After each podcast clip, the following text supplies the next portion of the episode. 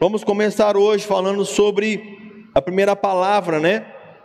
Da chave da restituição. Diga comigo, restituição. É importante nós entendermos que a palavra restituição é uma palavra divina. Eu quero trabalhar um pouquinho com você hoje. O tema da minha palavra restituição, um princípio divino para as nossas vidas. A restituição, ela não é uma característica do homem. Não é algo que vem do homem. Às vezes nós humanos, nós desistimos de algumas coisas. Quando nós perdemos alguma coisa, nós desistimos facilmente disso. Eu faço uma pergunta para você: quais os projetos que você iniciou na sua vida, que você deixou perder ao longo do tempo e você não conseguiu restituir isso sozinho? A restituição é um princípio divino. Ela é um princípio que nós devemos buscar em Deus. E hoje eu quero trabalhar um texto com você que fala exatamente sobre isso, para que a restituição de Deus venha sobre a nossa vida, para que possamos entender o ambiente da restituição, que nós vamos trabalhar durante essas quatro terças-feiras. O ambiente da restituição é um ambiente que nós devemos criar, e nós criamos esse ambiente em situações que muitas das vezes não são apropriadas, porque a restituição não vem quando está tudo bem. A restituição não acontece na nossa vida quando nós estamos bem, quando as coisas estão acontecendo de forma maravilhosa. Não. A restituição acontece quando tudo está dando ruim. Quando se perdeu, as perdas começam a, a, a serem sentidas, aquilo que, que foi roubado, que foi retirado, começa a ser valorizado de uma forma mais, vamos dizer assim, mais, mais grande, maior, né? Uma forma maior. E eu quero ler esse texto com vocês, está lá em Joel capítulo 2. Vamos abrir a nossa Bíblia. Joel capítulo 2, a partir do versículo 18. Joel capítulo 2, versículo 18. Quem achou, diga amém. Todos acharam? Joel é um livro um pouco difícil, né? De achar na Bíblia. Né? Enquanto isso, levanta o seu decreto de fé, você que está fazendo a nossa campanha. Os nossos líderes vão colocar para você aqui a chaminha, tá? Você que está fazendo a campanha. Enquanto eu estou pregando aqui, você pode estar tá levantando a sua mão, os líderes vão estar tá entregando essa chaminha para vocês. Amém? Diz assim: Então o Senhor mostrou zelo por sua terra e teve piedade do seu povo. Diga amém. O Senhor respondeu ao seu povo: Estou-lhes enviando vinho novo, enviando trigo, vinho novo e azeite, o bastante para satisfazê-los plenamente e nunca mais farei de vocês objeto de zombaria para as nações. Levarei o invasor que vem do norte para longe de vocês, empurrando-o para uma terra seca e estéril, a vanguarda para o mar oriental e a retaguarda para o mar ocidental. E a sua podridão subirá, e o seu mau cheiro se espalhará. Ele tem feito coisas grandiosas. Não tenha medo, ó terra, regozije-se e alegrem-se. O Senhor tem feito coisas grandiosas. Não tenham medo, animais do campo, pois as pastagens estão ficando verdes, as árvores estão dando seus frutos, e a figueira e a videira estão carregadas. O povo de Sião, alegre-se e regozijem-se no Senhor, o seu Deus, pois ele lhe dá as chuvas de outono conforme a sua justiça. E ele lhe envia muita chuva, as de outono e as de primavera, como antes fazia. As eiras ficarão cheias de trigo, e os tonéis transbordarão de vinho novo e de azeite. Vou compensá-los pelos anos de colheitas que os gafanhotos destruíram: o gafanhoto peregrino, o gafanhoto devastador, o gafanhoto devorador e o gafanhoto cortador. O meu grande exército que enviei contra vocês. Vocês comerão até ficarem satisfeitos e louvarão o nome do Senhor o seu Deus, que fez maravilhas em favor de vocês, e nunca mais o meu povo será humilhado. Então vocês saberão que eu estou no meio de Israel, eu sou o Senhor, o seu Deus, e não há nenhum outro, nunca mais o meu povo será humilhado. Vamos dar uma salva de palmas para a palavra do nosso Deus, amém? Bem forte para Deus. Pastor, qual é o contexto dessa, dessa mensagem que o senhor quer dizer? Você que está acompanhando o Bispo Rodovário nas redes sociais, nós terminamos agora no sábado 100 dias de clamor do livramento. Alguém tem acompanhado o bispo, as postagens dele? Bispo Rodovalho? 100 dias de clamor do livramento. E durante esse tempo nós estamos fazendo um jejum exatamente pelo Brasil, pela nossa situação que nós estamos vivendo, situação de pandemia. E graças a Deus, Deus tem nos respondido. As coisas estão voltando à sua normalidade. Deus tem agido tanto na política quanto na saúde. As coisas estão começando a aparecer, graças a Deus, as vacinas estão começando a serem testadas, as coisas estão voltando ao seu eixo. Mas numa situação de crise, de dificuldade, é uma situação que nós tenhamos que entender que Deus quer que nós possamos o buscar de todo o coração. E foi exatamente numa situação dessa, de uma crise que se passou naquela época, que o profeta Joel, em Judá, passando por uma grande situação, dificuldade,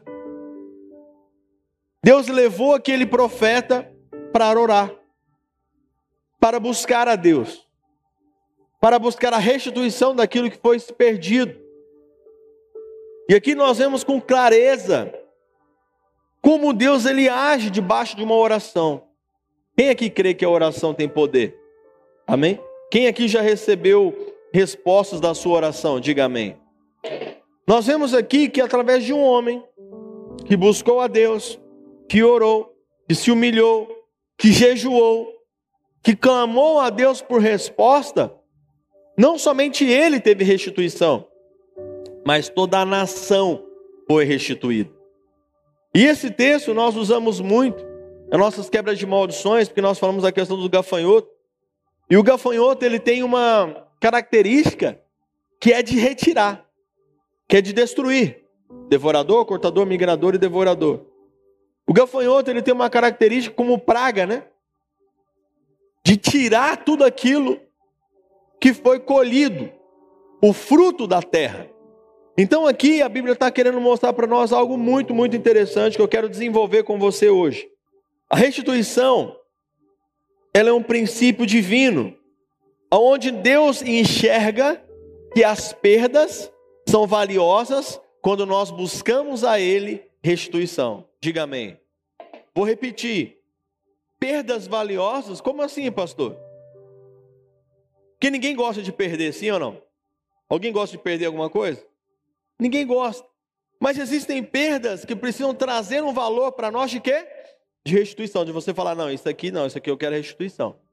Não, isso aqui eu não aceito. Eu não aceito a minha família fora do altar. Eu não aceito a minha vida financeira da mesma forma. Eu não, não aceito a minha vida conjugal da, mesma maneira. Existem perdas que precisam trazer para você um sentimento de valor. O bispo Rodovalho fala uma coisa interessante: aquilo que você não valoriza, você perde. Então, muitas perdas que nós temos ou situações que acontecem denunciam exatamente o valor que aquelas coisas têm para as nossas vidas. Às vezes a ausência conta mais do que a presença. Às vezes nós valorizamos algumas coisas, às vezes começamos a valorizar aquelas coisas quando nós perdemos. Quem está entendendo o que eu estou falando? Então aqui o povo de Israel, eles precisavam passar por aquele momento, que foi um momento difícil. E Deus permitiu aquele momento acontecer. Como Deus está permitindo essa pandemia acontecer. Por que, que Deus está permitindo isso? Para ele despertar em você um sentimento de ser restituído, de você não se deixar levar pelas perdas e falar assim: ah, não, ano 2020, deixa quieto, né? Pois muita gente está falando, vamos resetar esse ano, nem, nem conta 2020, né? Não, esse ano aqui tá, tá muito difícil. Não, é para você ver como que a sua família é importante. Quantos aqui faz tempo que você não está junto com seu pai, com sua mãe, com seu parente, por causa da questão da pandemia? Levanta sua mão. Não está vendo o seu neto, o seu filho, né? E hoje a família se tornou algo valioso. Antigamente, estar em comunhão com família era legal, tudo bem. Mas agora existem famílias que estão um mês, dois, três, quatro, cinco meses sem se ver. E o que começou a trazer? O valor da restituição. Poxa, não, quando nós estivermos juntos, nós vamos celebrar. quando nós estivermos juntos, nós vamos fazer. Sim ou não? Quem entendendo o que eu estou falando, diga amém. Então, o projeto de Deus é restituição. Restituição não é o projeto do homem.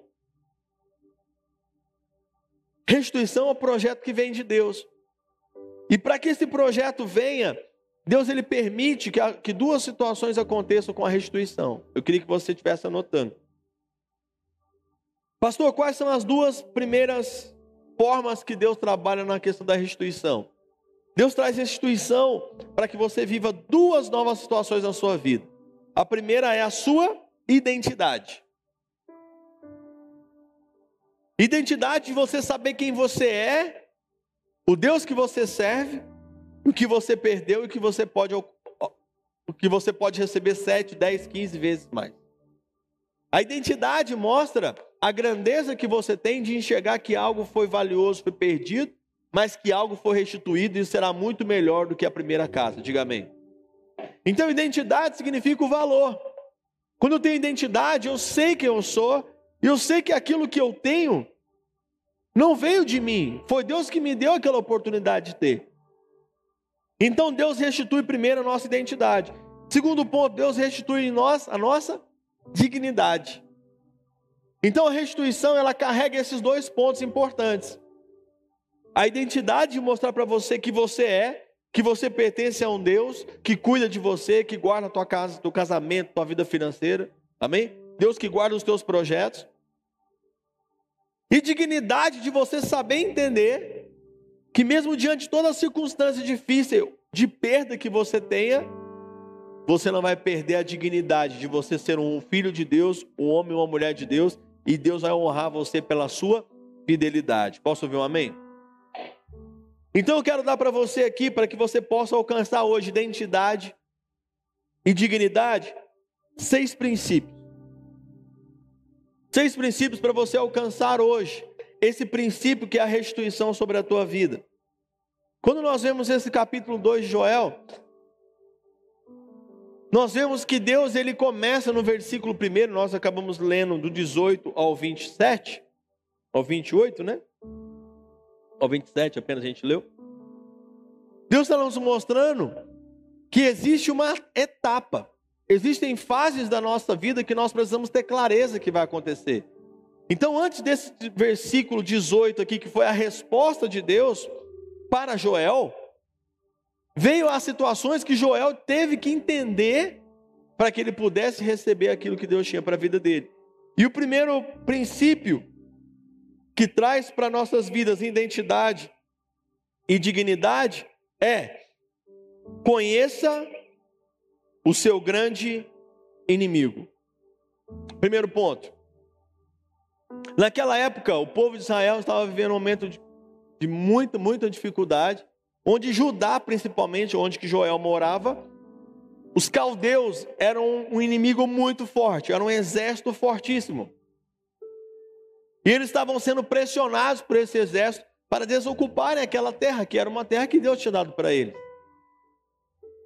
Então Joel falou para eles: Olha, se vocês querem vencer essa situação e querem ter restituição, vocês precisam descobrir quem é o seu verdadeiro inimigo.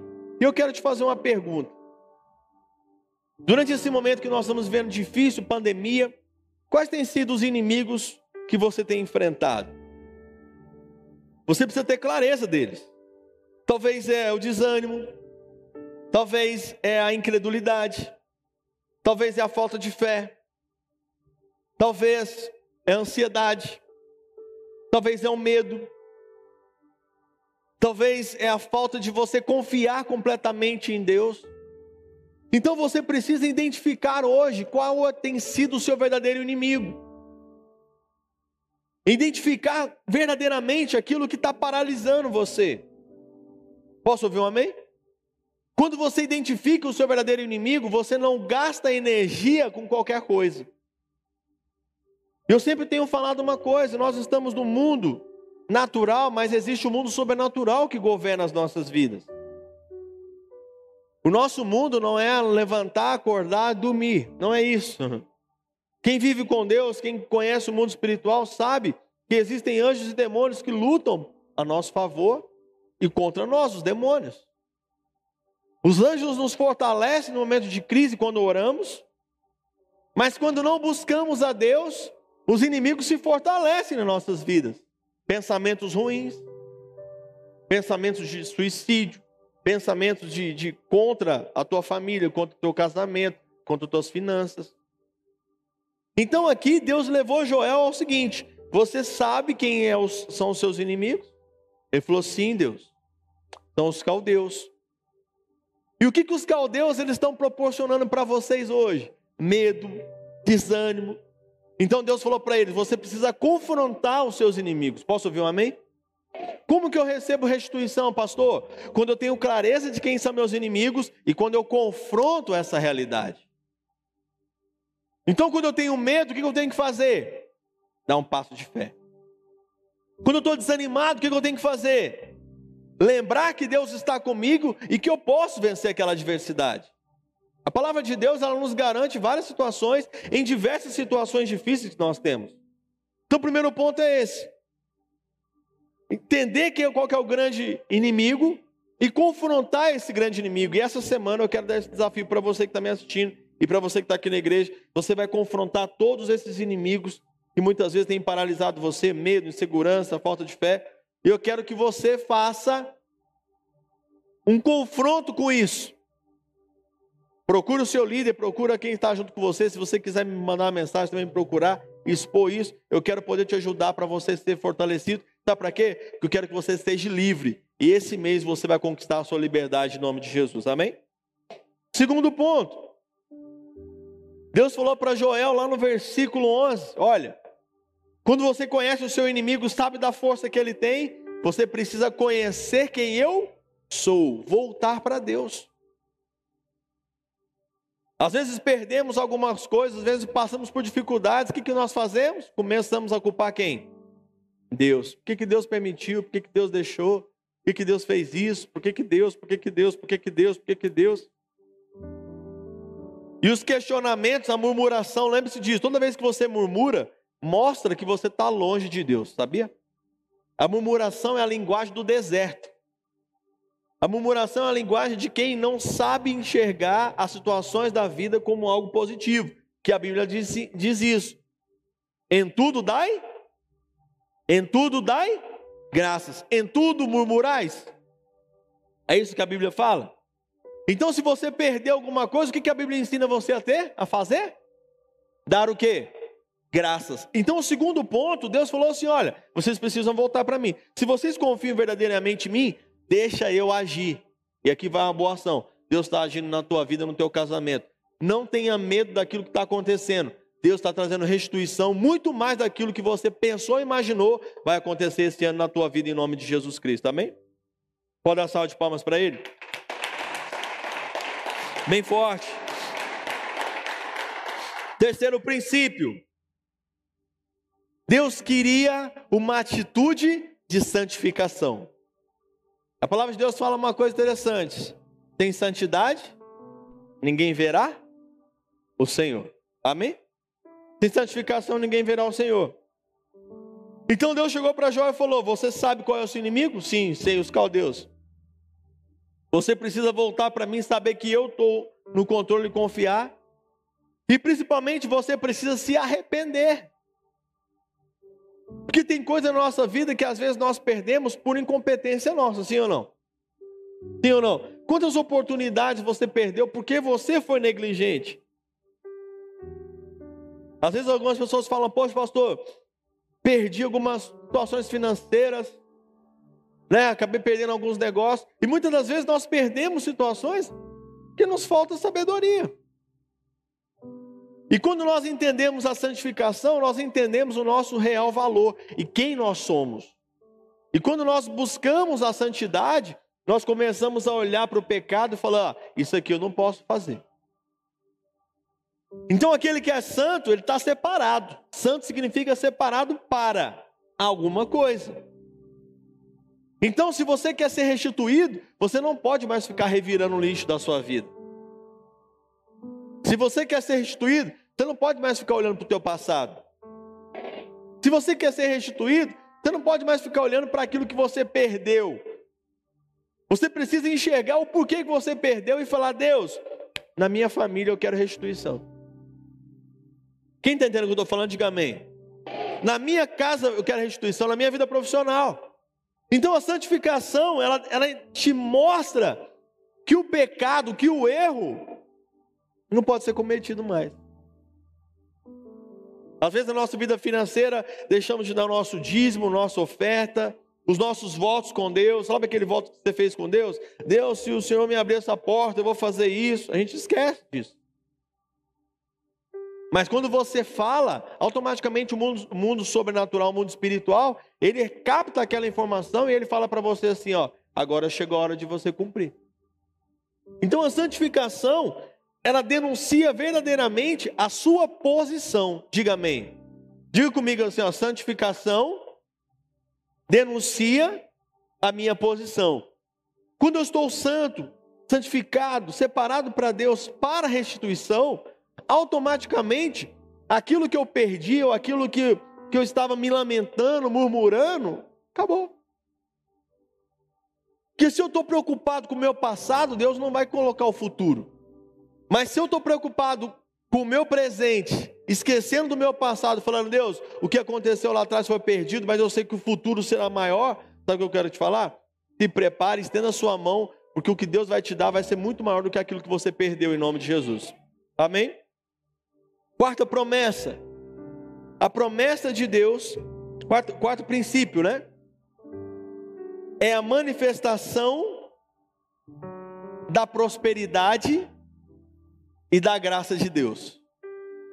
Qual que foi a manifestação da prosperidade da graça de Deus? Está lá no versículo 19. Qual foi a promessa que Deus falou para o povo? Aí já começamos a resposta, né? Aí Deus já começa a responder. O Senhor respondeu ao seu povo: Estou lhe enviando o quê? Trigo, vinho novo e azeite. Diga comigo: trigo, mais forte, trigo, vinho novo e azeite. O que, que representa essas três coisas? Naquela época, era exatamente o que eles tinham perdido. O trigo, que era uma colheita sobrenatural, os gafanhotos amavam o trigo, e Deus falou assim: vocês perderam um, é, 10 hectares, eu vou restituir 100 hectares para vocês. As parreiras das uvas, né? Que tinham parreiras maravilhosas, Israel sempre teve, né? Principalmente Judá, que é o sul de Israel, que é um clima um pouco melhor para as parreiras, né? Os gafanhotos tinham detonado todas as parreiras, que eram as uvas, né? Os lugares onde que as uvas são formadas, Deus falou: Eu vou restituir, não parreiras, eu vou restituir o vinho, que é o resultado daquilo que acontece. Quem quer novos resultados na sua vida esse ano ainda? Diga amém. Olha para o seu irmão e fala assim: Chegou a hora de ter novos resultados na sua vida. Fala para ele: Chegou a hora de você ser restituído na sua alegria. Dá um sorriso de máscara para o seu irmão e fala assim: Chegou a tua hora em nome de Jesus. E o vinho representa, o trigo representa o alimento, a força. O trigo representa a nossa força de, de, de, missão. Pão da vida, Jesus foi o pão da vida. Aqui começa a trazer a história de Jesus já para o povo. 400 anos, 600 anos antes de Jesus chegar aqui na terra. Então a restituição da volta de Jesus, da vinda de Jesus, veio aqui em Joel. Olha que fantástico isso que era o pão da vida, que João fala: Tu és o pão que desceu do céu. Trigo, a força, a palavra de Deus. Posso ouvir um amém? O vinho é a alegria e o azeite é o que, pastor? É a capacitação.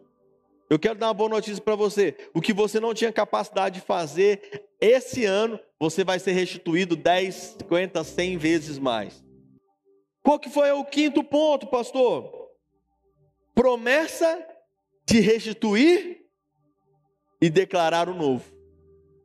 O que é promessa de restituir e declarar o novo? Está lá no versículo 23, que fala assim: O povo de Sião, alegrem-se e regozijem-se no Senhor, o seu Deus, pois ele dá chuvas de outono, conforme a sua justiça, e ele envia muitas chuvas, as de outono, as de primavera, como antes fazia. O que está acontecendo aqui? Deus está falando para eles assim: vocês lembram da chuva que eu mandava? Vocês lembram daquilo que acontecia lá atrás? Se prepare porque vai ser muito melhor do que foi. Qual foi o melhor momento da sua vida? Pensa agora aí, rapidinho. Qual foi até hoje o melhor momento da sua vida? Em todos os sentidos. Seu casamento, família, relacionamento, vida profissional, financeira. Pensa aí um pouquinho. Pensou? Pensou? Amém? Amém? Agora Deus está falando para você assim: se você entender essa palavra, se você entender a sua posição, essas mesmas chuvas aqui que veio no outono, que é um momento complicado, mas as chuvas também que vai vir na primavera, que vai ser o momento da flor, eu vou colocar em abundância na tua vida hoje. O que, que determina isso, pastor? O meu posicionamento de entender que a restituição chegou e não chegou por meio de, da minha vida apenas, chegou porque Deus olhou para mim e encontrou eu posicionado no lugar certo, na hora certa e no momento certo. Amém? Sexto e último ponto. Deus estava derramando sobre aquele povo não uma bênção temporária, não uma bênção que iria suprir aquela necessidade atual, mas Deus iria derramar algo para um legado, para a eternidade. Esse momento que eu falei aqui para vocês, na questão dos caldeus e dos judeus, principalmente aquele povo que estava de Judá, por aquele clamor daquele povo, Jesus foi enviado 600 anos depois. Pelo clamor daquele povo, a restituição veio. O trigo veio, o vinho, que representa o sangue de Jesus. Quem entendendo o que eu estou falando? Jesus era o pão, o vinho e o azeite. Jesus foi manifestado 600 anos depois. O que eu quero mostrar para você? Preste atenção. O que a sua família foi lá atrás, amém. Se foi bom, se foi ruim, se não foi muito bom, se foi maravilhoso, Deus tem coisas novas para você a partir de hoje. Daqui para frente, Deus ele quer que novas chuvas venham, que novas sementes venham, que o trigo novo chegue na sua vida, que o azeite chegue na sua vida e que o vinho novo chegue na sua vida. Posso ouvir um amém? Então eu quero trabalhar com você esses pontos durante essa série. E eu vou mostrar para você que ao longo do tempo, quando nós enxergamos com clareza a palavra, nós temos discernimento da palavra. E esse discernimento que eu quero que você entenda hoje. Só tem a cabeça erguida quem tem a colheita completa. Às vezes as pessoas olham e falam: Poxa, ainda não aconteceu tudo que tinha para acontecer. Eu te entendo. Mas chegou a hora de você enxergar a colheita completa e você levantar os seus olhos e falar: Olha lá, ó, olha o meu casamento lá na frente. Olha lá, ó, ó meu ministério lá. Olha lá, ó, a minha vida profissional lá na frente. Eu já estou enxergando. Posso ouvir um amém? O desafio nosso é sabermos isso.